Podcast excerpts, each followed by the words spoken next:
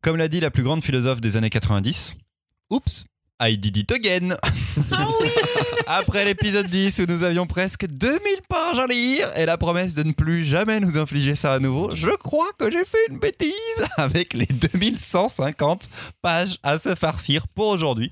Si on compte en plus les à peine 800 pages d'il y a deux semaines, oui parce qu'en réalité euh, on enregistre deux épisodes en même temps. Je suis assez persuadé que la contestation des chroniqueurs du Gaufrier penche plus vers moi actuellement que contre notre énarque de président. Mais, mais, mais, mais, mais, ça valait le coup parce que c'est notre 18e épisode. Ça y est, on est majeur, on a passé les examens, on entre dans l'âge adulte de la podcasterie, c'est bien là.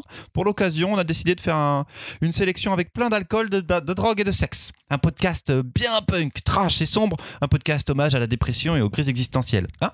Ah bah non, attends, ça c'était l'épisode dernier, c'était le 17. Ouais, je déconne On fait un épisode spécial jeunesse, je suis trop content, jingle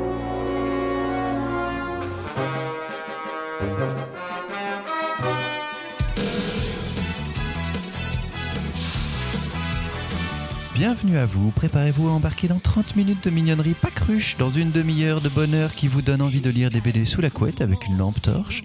Avec moi pour parler de tout ça, les chroniqueurs et chroniqueuses habituels, Mimoun, Marion et Louise, coucou les amis Et salut, coucou je suis très mauvais en animateur télé jeunesse. C'était un peu flippant là quand même. Euh, Aujourd'hui au programme, sur l'île aux enfants, des histoires de sorts et de chapeaux pointus dans... L'atelier des sorciers. Oh putain, elle est pas réveillée. Rien de moins que le sauvetage de l'univers dans 5 mondes et l'histoire mathématiquement approximative de 5 sœurs dans...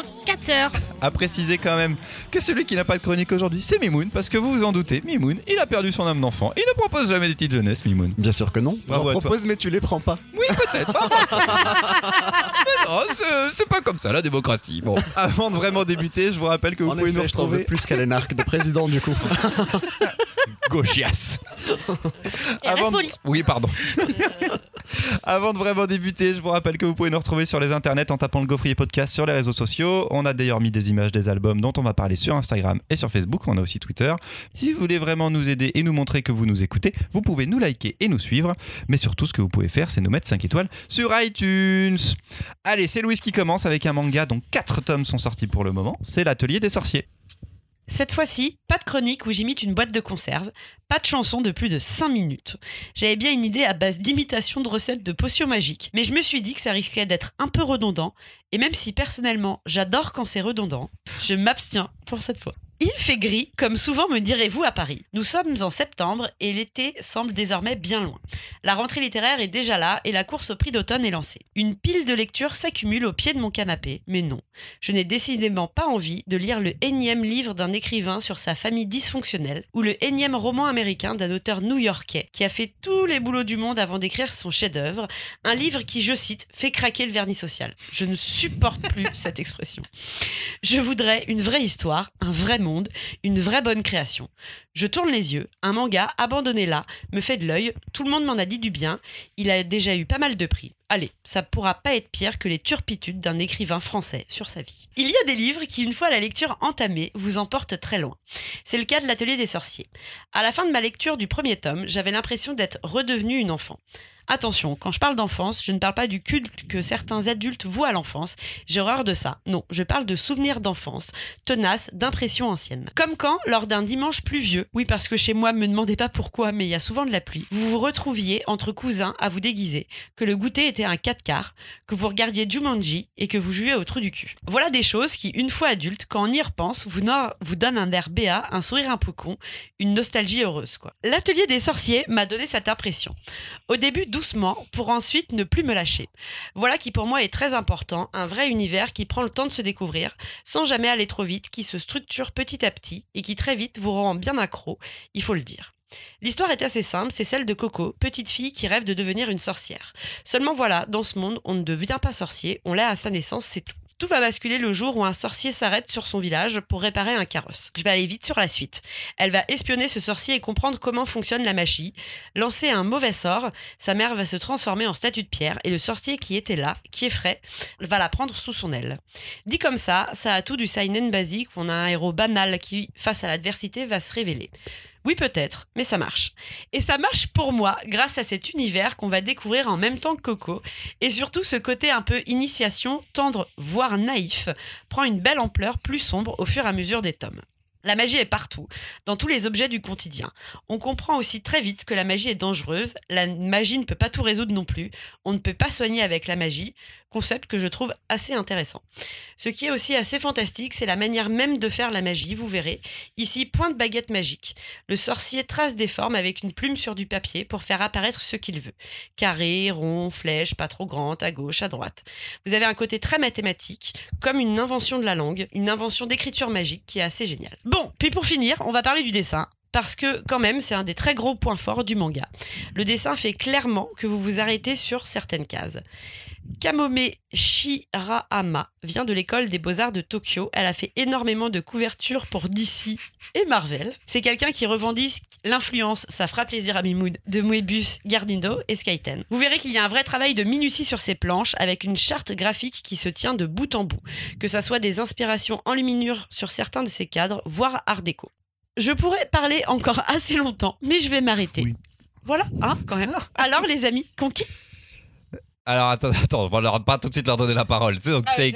Kamome Shirahama, publié chez Pika. Il y a 4 tomes pour le moment. Le cinquième est sorti au Japon. Nous, on attend pour, euh, pour, pour continuer un petit peu la publication. Je crois que Mimoun va vouloir prendre la parole. Il Vas-y, toujours prendre Ah la bon parole tout de suite. Ah bon non, mais j'ai pas bougé la main là. Pour le coup, on m'a montré du doigt. C'est parce que j'ai pas envie de commencer. N'hésite pas, Mimoun. Eh ben, D'accord, merci, c'est gentil. Eh ben, hypnotique, c'est vraiment le mot. Euh, moi, c'est une, euh, un manga qui, en effet, me fait beaucoup de bien, beaucoup de plaisir. J'adore le dessin. Je trouve que le dessin fonctionne vachement bien. C'est un dessin parfait qui fait que bah, on s'y perd, on se perd dans cet univers. Moi, je pense que ça me fait la même claque. Enfin, c'est c'est adressé alors on- à un public assez large. hein. Vous pouvez le conseiller à des enfants, comme vous pouvez le conseiller à des adultes. Et euh, moi, j'aime bien le conseiller aux, aux- aux plus jeunes. Et je trouve que ça met la même claque graphique que quand j'étais plus jeune. J'ai eu avec euh, Clamp, le studio Clamp, au moment où j'ai découvert X RGVDA, mais leur œuvre la plus connue, ça reste Card Captor Sakura. Sakura, chasseuse de cartes. Voilà. Euh, On ne parle bien surtout mieux pas. que non, on parle, Bien mieux que Sakura. on parle pas du tout du générique de Sakura chasseuse de cartes. qui Pas horrible. générique, mais nous pourrons parler du dessin animé qui est de qualité. Et le manga est très très bon. Voilà, je il y, y a ce truc là. J'aime le conseiller et je vois en fait que les enfants le lisent et le relisent constamment. Moi, je me les achète pour les offrir derrière à ma nièce. Je sais qu'elle est capable de passer deux semaines dessus. Puis un dernier petit truc dessus aussi, c'est que euh, comment dire, on a un univers très doux où il y a plein de choses qui sont mises en place. Ça pète, ça explose jamais. Et en même temps, on s'y attache à cet univers, on veut aller plus loin, on veut voir sa complexité. Euh, Il y a ce, dialogue autour, enfin, cette thématique autour du dessin, parce que finalement, la magie, c'est du dessin, c'est des formes, et il faut maîtriser les bonnes techniques pour faire les formes. Donc il y a ce petit côté métatexte. Et moi, j'ai vu ma nièce passer euh, des semaines à euh, essayer de dessiner, à faire des artefacts magiques, à faire sa propre baguette, et à essayer de- de- d'entrer dans cet univers, en fait. Ça se transmet, ça fonctionne, c'est génial. Je suis content que Mimoun il utilise euh, des enfants pour parler de notre podcast euh, jeunesse. Ça fait vraiment très très plaisir. Marion. Eh ben. Enfin, il en utilise fait, des enfants, excusez-moi, hein, euh, mais enfin, il prend l'exemple d'enfants. Hein. Voilà. Vous m'avez Ça ça me compris. va hein. beaucoup mieux parce que. Excusez-moi. C'est ça, beaucoup. parce que moi, après, euh, je pinaille, je pinaille, mais euh, quand tu dis des trucs, vraiment, des fois, c'est chelou.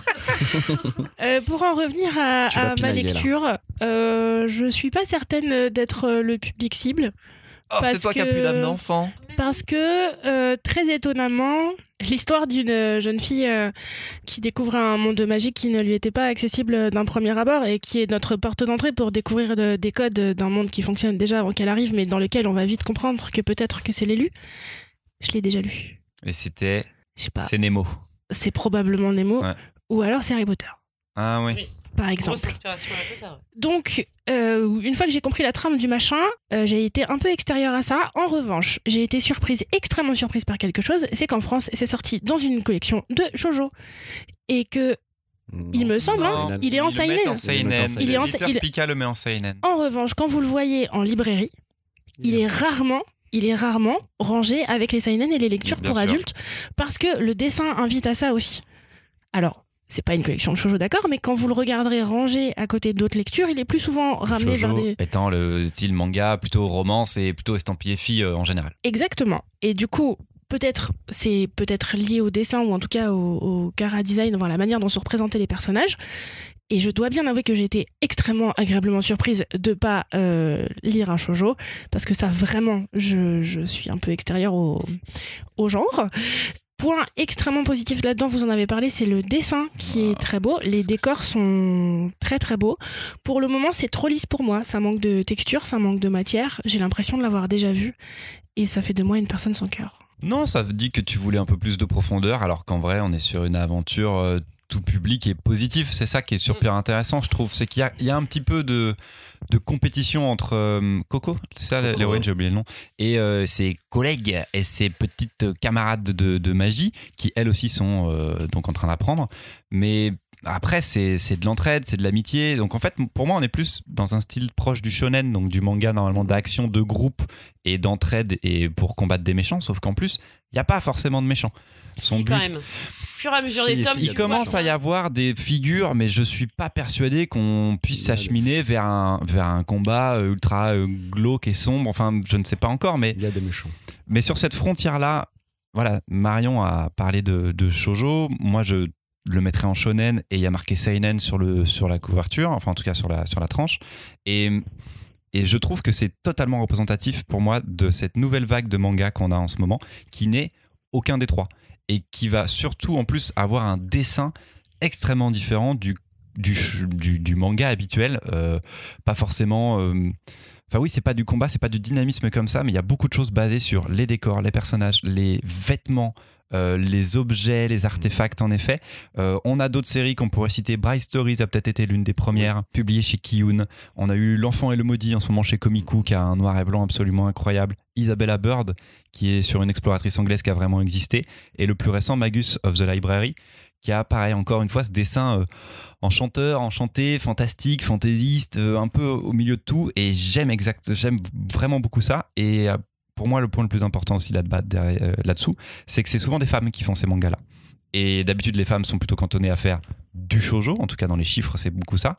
Et hum, elles s'ouvrent de plus en plus, et les lecteurs et les lectrices s'ouvrent aussi de plus en plus et ne vont pas forcément dans leur genre habituel. Shoujo pour les filles, shonen pour les garçons.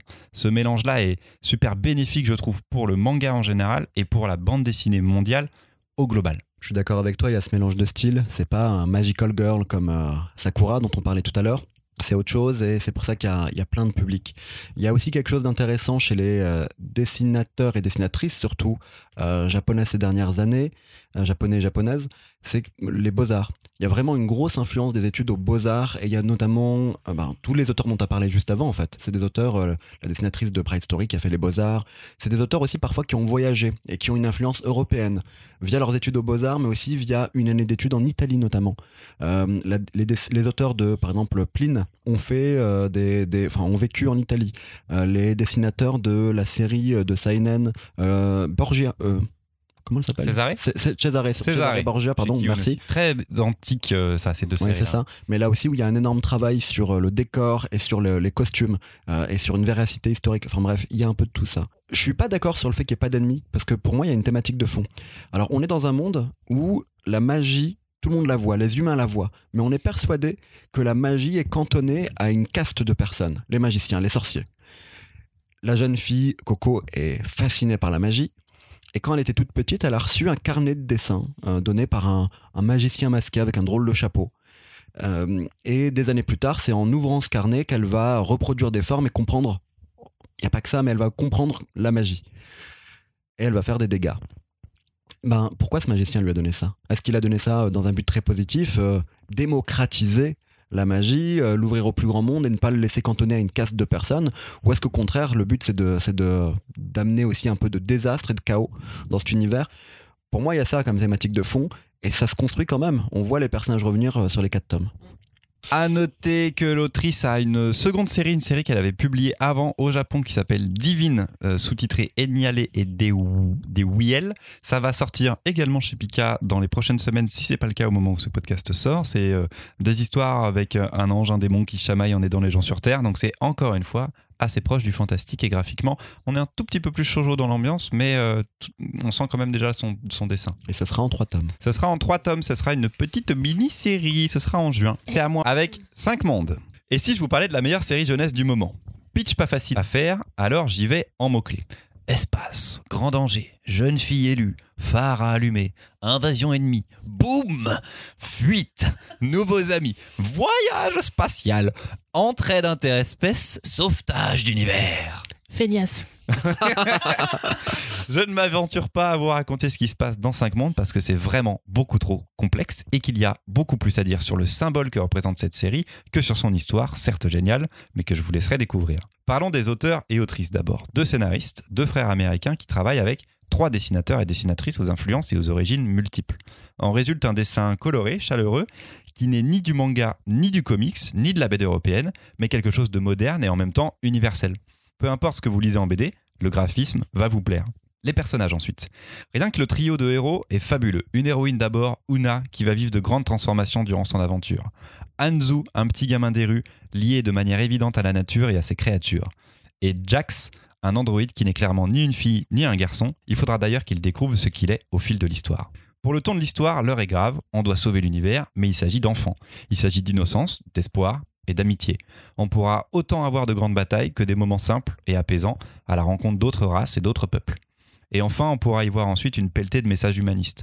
Écologie, lutte des classes, industrialisation, star system, tout est à portée des enfants et enrobé autour d'une aventure à l'enjeu plus grand que chacun des personnages. Ils devront se trouver eux pour trouver comment aider les autres. Tout ça me rappelle beaucoup mes séries animées fétiches. J'ai envie de vous parler d'Avatar, le dernier maître de l'air, l'une des sagas les plus ambitieuses de ces 20 dernières années, mais aussi de Full Metal Alchemist, le manga le plus indispensable après Dragon Ball. Cinq mondes n'est pas juste une BD classique, c'est un monde complexe dont l'ambition est de transcender les genres et les codes de la bande dessinée, et plus généralement du récit jeunesse.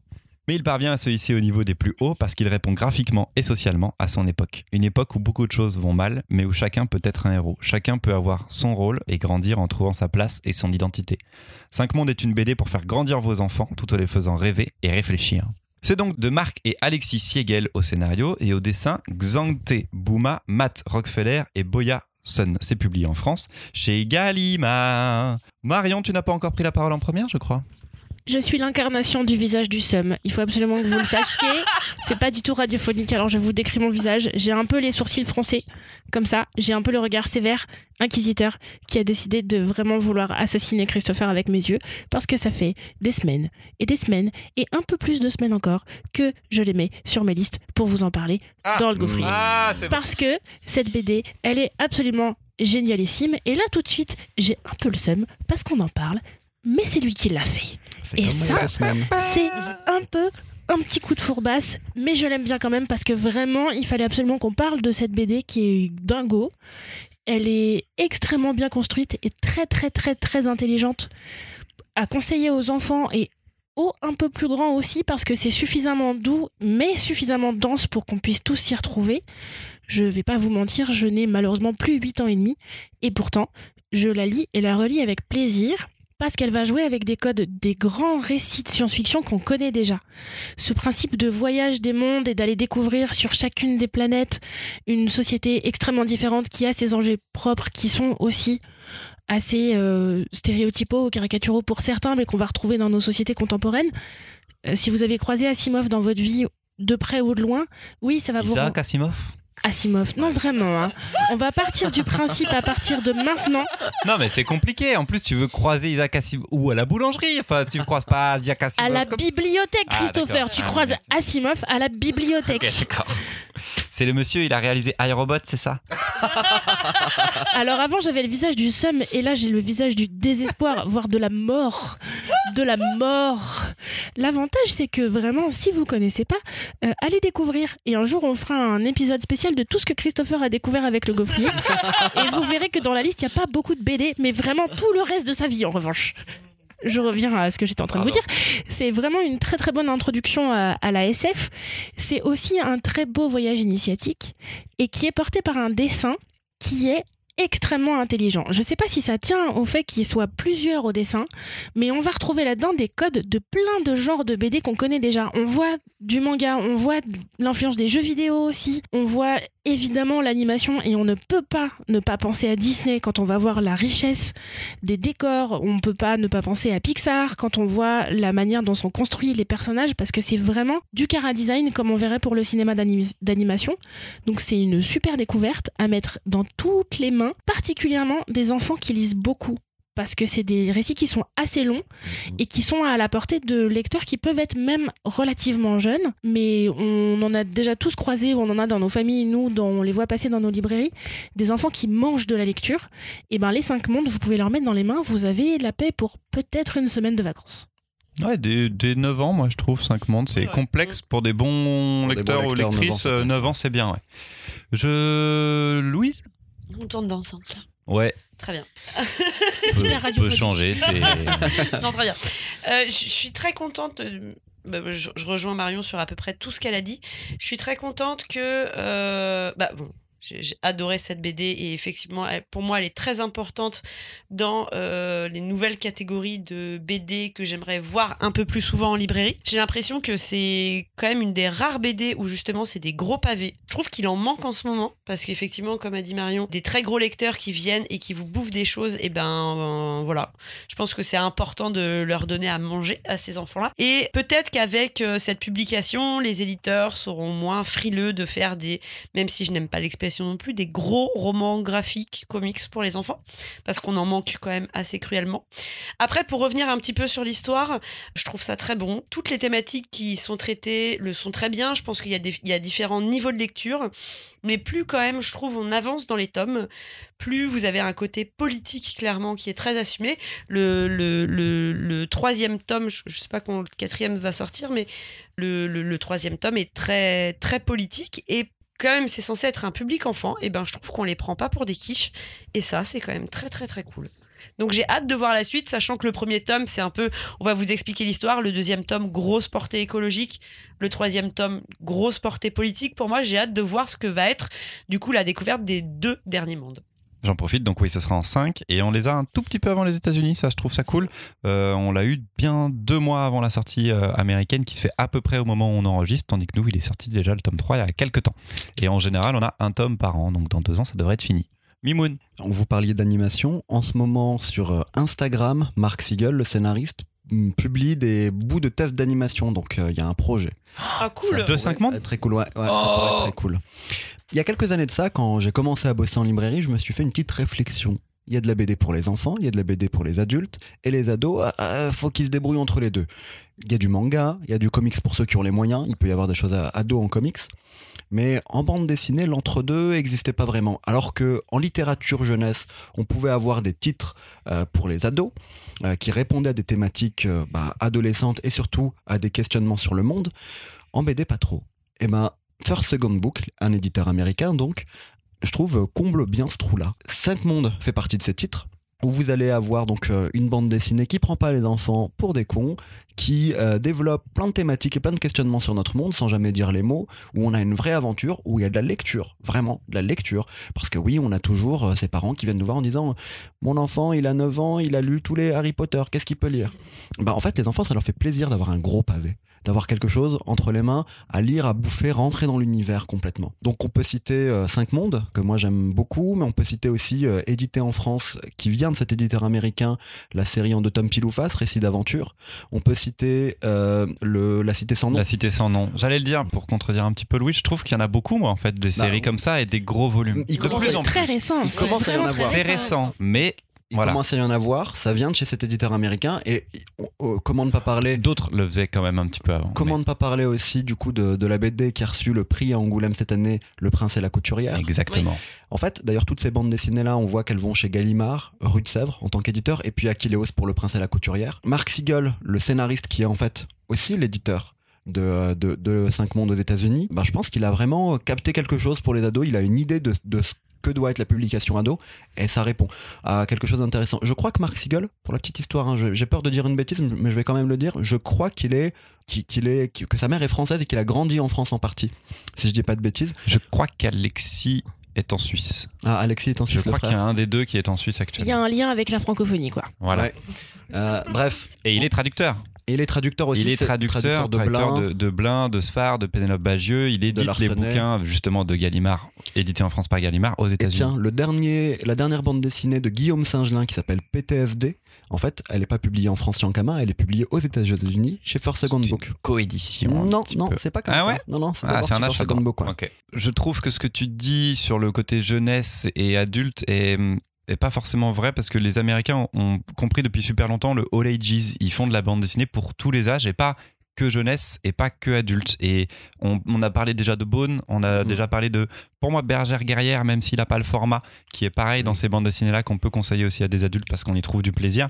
Je, les Américains, par contre, ont compris ça il y a très très très longtemps. Pour moi, le all ages, et c'est pas prendre les enfants pour Oui, des mais cons, les éditeurs français ne l'avaient pas compris. Exactement. Ces succès-là Oui. vont faire en sorte déjà qu'ils se tournent vers ce genre de titres et qui vont en acheter, mais aussi qui vont vouloir en produire. C'est ça. Et on ça- a Métaux chez. Glénat, par exemple, aussi, ça, ouais. en adaptation de Ouais. littérature. Pas dans le même format, parce qu'on parlait aussi de, de fournir de la lecture, de fournir de, de la nourriture pour le jeune lecteur. Et euh, pas dans le même format, même si Métaux, moi j'aime vraiment beaucoup cette adaptation.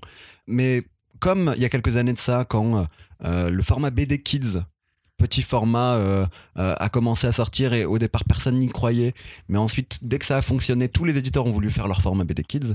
Bah, je pense que dans quelques années, on aura plein de formats, 5 mondes, entre guillemets. Qu'on a un Ah petit oui. peu, parce que peut-être que la série que tu avais voulu me proposer Oui. était dans ce format-là. Oui. Nous en reparlerons peut-être une autre fois. Nous en reparlerons sans conditionnel une autre fois. Ah, Marion, elle a envie d'aller avancer vite là. Marion, elle est crevée. Non, non, mais Marion, elle a pas compris pourquoi t'avais pas mis le choix.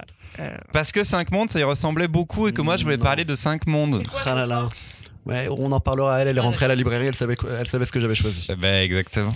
Est-ce que quelqu'un veut rajouter autre chose sur 5 mondes à part que c'est vraiment trop bien? C'est vraiment trop bien. C'est vraiment trop bien. que tu pompes ma liste, je te bute.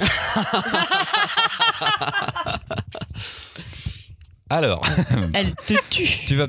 Est-ce que tu veux donner un peu d'amour maintenant, Marion? Ça va aller Waouh, je suis. Ouah, je, me, je me suis pris un hypercute là, je sais pas quoi faire. Elle t'a Alors. toué. On en termine avec une série qui, elle, est vraiment terminée, parce que donc on parle d'un titre un petit peu plus ancien, c'est Quatre sœurs. À toi, Marion. Il y a des associations qui nous sont naturelles. Le jour et la nuit, les 7 jours de la semaine, les 12 mois de l'année, les 4 saisons. Et si on sort du calendrier, il y a les 12 salopards, les 7 nains, puis il y a les 3 mousquetaires qui étaient en fait 4. Vous allez vite voir où je veux en venir. Dans mon panthéon personnel des associations qui vont de soi, il y a les sœurs Verdelaine qui, elles, ne sont pas 4, mais 5. Elles vivent ensemble dans la ville Hervé, grande maison du bord de la falaise qui part en lambeaux autour d'une chaudière récalcitrante. Il est temps que je vous présente les sœurs Verdelaine. Il y a Charlie, l'aîné 23 ans, qui sait un peu tout faire, ou en tout cas qui tente toujours tout pour que ça marche, même quand ça a l'air perdu d'avance. Elle est largement soutenue par Geneviève, 16 ans, qui a un œil vigilant pour que la maison ne se transforme pas en champ de bataille, et ça n'est pas une mince affaire, parce que derrière, il y a Bettina, 14 ans, insolente juste ce qu'il faut pour être quasiment insupportable, Hortense, 11 ans, diariste compulsive, toujours accompagnée de son journal intime, et enfin, mais non des moindres, Enid, 8 ans, très très occupée à grandir et à essayer de se faire entendre. Après tout, elle en est sûre, elle a vu un fantôme dans le parc, mais on y reviendra peut-être. Vous vous en êtes rendu compte, les sœurs Verdelaine sont un peu particulières. Et puis surtout, quand notre récit s'ouvre, en automne avec Enid, on comprend très vite qu'elles doivent maintenant faire sans leurs parents, les frangines. Ouais, c'est triste, mais la vie continue. En tout cas, faudra faire avec. Pendant quatre albums, on va regarder le temps passé avec cette géniale fratrie. C'est le moment où je vous signale que j'ai pas trouvé de mot adéquat pour désigner un groupe de sœurs qui n'inclut pas d'hommes. Franchement, dans fratrie, on entend plus frères que cinq sœurs badass qui font leur chemin dans la vie. Bref, je digresse, je reprends. Quatre albums, Enid d'abord, puis Hortense, Bettina et Geneviève vont nous faire entrer dans la ville Hervé. Quatre jeunes filles à différents moments de leur vie qui vont grandir et mûrir sous nos yeux, sans être épargnées par les tristesses ou les grandes émotions. Traverser les quatre saisons avec ces jeunes femmes, c'est être assuré de s'y reconnaître à un moment ou à un autre, avec néanmoins une différence majeure avec la réalité. L'adolescence est bien rude, ça on le sait, mais dans la ville Hervé règne une douceur qui permet de traverser tout ça sans y perdre ses plumes. Même quand l'affreuse tante Lucrèce vient mettre son nez dans ce joyeux bazar. J'avais un immense amour pour les romans de Malika Ferjouk sortis à l'école des loisirs, mais quand j'ai découvert cette adaptation en bande dessinée avec Cathy Bor, je suis retombée en amour pour ces histoires, tant la patte de cette autrice est parfaite pour cet univers. Vous l'avez compris, si vous avez besoin d'une couverture chaude pour les jours difficiles, cette série est faite pour vous. C'est donc de Cathy Bor, adapté des romans de Malika. Oh, personne n'a vu cette fin de chronique arriver. Ah. C'était très bien, Marion. C'était très bien. C'était super. Tout va bien. Ils ont tous fait une micro-sieste Il se trouve qu'on avait peut-être déjà entendu cette chronique euh, et qu'il est tard. Alors, c'était bien. Moi, j'ai bien dormi. hein. Alors, c'est de Cathy Bor, adapté des romans de Malika Ferjouk, sorti à l'école des loisirs. Les BD, quant à elles, sont publiées chez Rue de Sèvres. Et comme c'est la branche BD euh, de l'école des loisirs, eh ben, c'était euh, plutôt logique. Il y a quatre tomes. Je fais parler Mimoun. Ah bon? Euh, Je pensais que tu Pourquoi? parlerais en premier. T'as vraiment Ah ouais, une alors, si tu veux, je- quoi. Eh ben, j'aime beaucoup Quatre Sœurs. Euh, moi, c'est une série que j'avais pas lu les romans pour le coup, et ce que je trouve assez génial dans Quatre Sœurs, c'est qu'on avance en tant que lecteur. On découvre les, jeunes filles les unes après les autres, même si on les voit toutes dès le premier tome.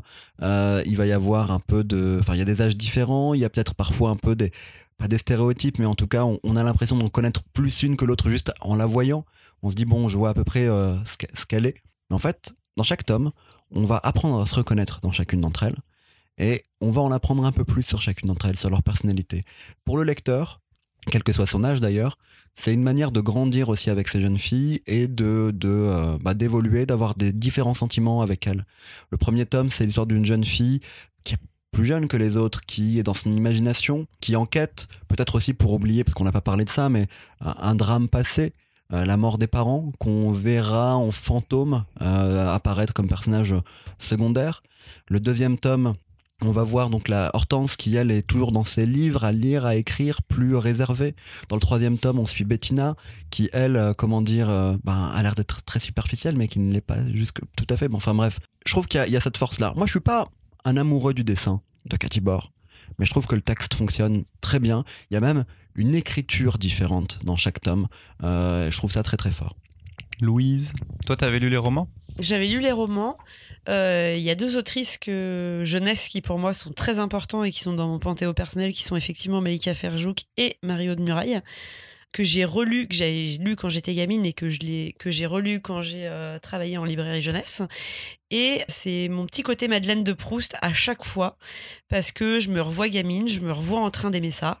Et euh, cette adaptation des quatre sœurs est euh, pour moi excessivement réussie. Alors j'ai une petite tendresse pour la première, parce que je, je la trouve enfin, vraiment très touchante, cette gamine de 8 ans, tout ce côté euh, enquête où elle est persuadée d'avoir un fantôme. Je, je- je trouve que c'est une des plus belles histoires. J'aime beaucoup celle-ci et euh, je me souviens de l'ado que j'étais et j'aime beaucoup cet ado absolument insupportable qui est Bettina.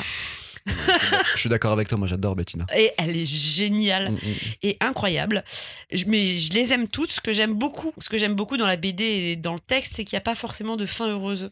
C'est-à-dire qu'on va les voir évoluer et y a pas aux histoires des filles, ça va pas forcément se terminer bien. C'est la vie, ça se passe comme ça. Euh, c'est souvent triste. euh, elle tombe, elle se relève. euh, à des moments, c'est carrément triste même. Et je trouve que c'est la grande force aussi de la chose, qui est qu'il n'y a pas de morale. Enfin, on n'essaye pas de nous donner une morale, du moins et grande réussite dans l'adaptation. Moi, j'aime bien le dessin. Je trouve que ça rend plutôt bien hommage. C'est assez ce que j'aurais pu avoir en tête. Enfin, du moins, je trouve que ça colle plutôt bien au texte, en tout cas.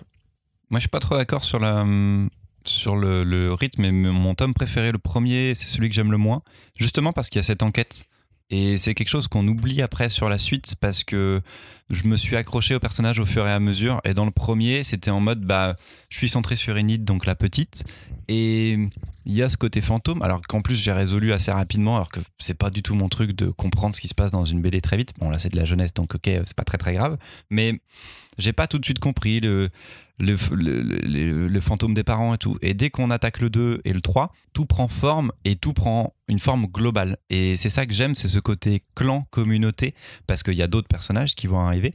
Euh, la plus grande des sœurs, celle qui n'a pas de tome, j'ai oublié son prénom. Charlie. Charlie, elle a, elle a déjà un amoureux, elle, qui est pratiquement son fiancé. Tout le monde dit qu'ils vont finir ensemble. Et puis, bah, et ça va être euh, coupé par euh, l'arrivée de quelqu'un d'autre. Cette maison, en plus, elle est magnifique au bord de la falaise. On dirait qu'elle pourrait s'écrouler à n'importe quel moment. C'est une ruine qu'il faut chauffer et en même temps il fait super froid et tout le monde vit ensemble. Il y a une planche absolument géniale, je sais plus dans quel tome, le 3 ou le 4, où chacun change de chambre pendant une nuit et à chaque fois elles ont des invités aussi. C'est très très fort, c'est très très... Et plus j'étais dedans, plus je les aimais, plus je voulais en savoir, euh, plus sur elles et sur les gens qu'elles vont croiser et qu'elles vont aimer. C'est ça qui est, c'est super intéressant, c'est de la chronique de vie adolescente en plus peut-être, mais qui pour moi est lisible par euh, beaucoup de monde. Mais peut-être que le premier tome, peut-être que c'est le premier tome qui t'a le moins touché, parce que c'est aussi, et ça j'ai trouvé extrêmement malin de commencer cette histoire par Enid, la plus jeune, qui voit ça aussi, on va centrer les, personnages principaux de chacun des albums sont les narrateurs directs. Donc on va être à leur hauteur aussi. Ça veut dire que quand c'est Enid qui nous prend par la main pour nous faire rentrer dans la ville Hervé, on est à, à hauteur des yeux d'une petite fille de 8 ans qui vient de vivre quelque chose d'extrêmement dramatique pour lequel sa vie est en train de changer et elle va partir dans son univers à elle. C'est plus facile de vivre une enquête que euh, de résoudre le deuil de ses parents. Et là où comment ça commence à être très intéressant, c'est que Que j'ai dit tout à l'heure. Ben oui, je sais. Alors Mimoun tient absolument, Mimoun tient absolument à ce qu'on note qu'il l'a déjà dit. Mais comme Christopher avait pas l'air d'avoir entendu, ben, je me permets, je le répète. Moi, je pr- préfère quand c'est toi qui le dis. Là, j'ai compris. Alors que c'était quand même euh, pile poil les mêmes mots. Mais je comprends. Et plus on va avancer dans l'histoire, plus on va gagner en maturité aussi. Et c'est pour ça qu'on, mine de rien, le dernier, moi, le- mon tome préféré, c'est le dernier. C'est celui de Geneviève parce que c'est le, le dernier tome où c'est cette jeune femme qui est n'est plus une adolescente et qui est en train de nous dire au fur et à mesure des pages qu'elle a plus rien à, raconter, à nous raconter parce qu'elle est devenue adulte. Et celui-ci, je l'ai trouvé très très beau. Et c'est la fin. Après ça, on, on laisse les sœurs. Parce que ça y est, elles ont grandi. Et de les mettre dans les mains de lecteurs d'à peu près n'importe quel âge, ça fait énormément de bien parce que quand on est déjà devenu des vieilles personnes, on se souvient que quand on était plus jeune, des fois c'était dur, mais quand même, c'était pas si pire. Ou alors quand on fréquente en ce moment des adolescents, souvenez-vous, ils ont une âme cachée, mais ils ont une âme. Et pour revenir sur le dessin, par contre, moi, là où j'ai été extrêmement touchée par ce dessin, c'est que j'avais lu les romans et j'avais une représentation de, de tout cet univers parce que Malika Ferdouk a une écriture qui nous emmène avec elle très rapidement. Ce que vous avez vu très fin dans l'écriture et c'était déjà là dans les romans. En revanche, Cathy Bord arrive à donner une image à ses personnages et pour moi, les personnages et les sœurs Verdelaine auront toujours cette tête-là. Ça y est, c'est figé. Complètement. C'était cool. Mais Ouais. J'aime bien tous ces albums jeunesse. Ah, je sais pas vous, mais voilà, ça m'a fait du bien, moi. Lire un bon album jeunesse, c'est c'est un peu comme une bouffée d'air quand on avait le plein de BD ou de romans très durs.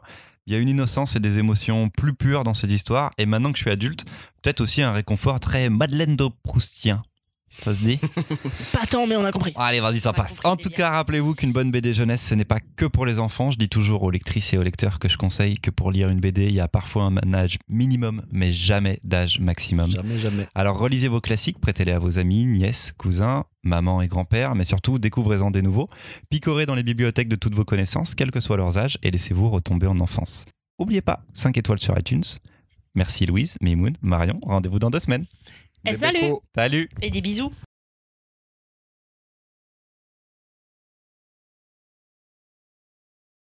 Ben. Yeah.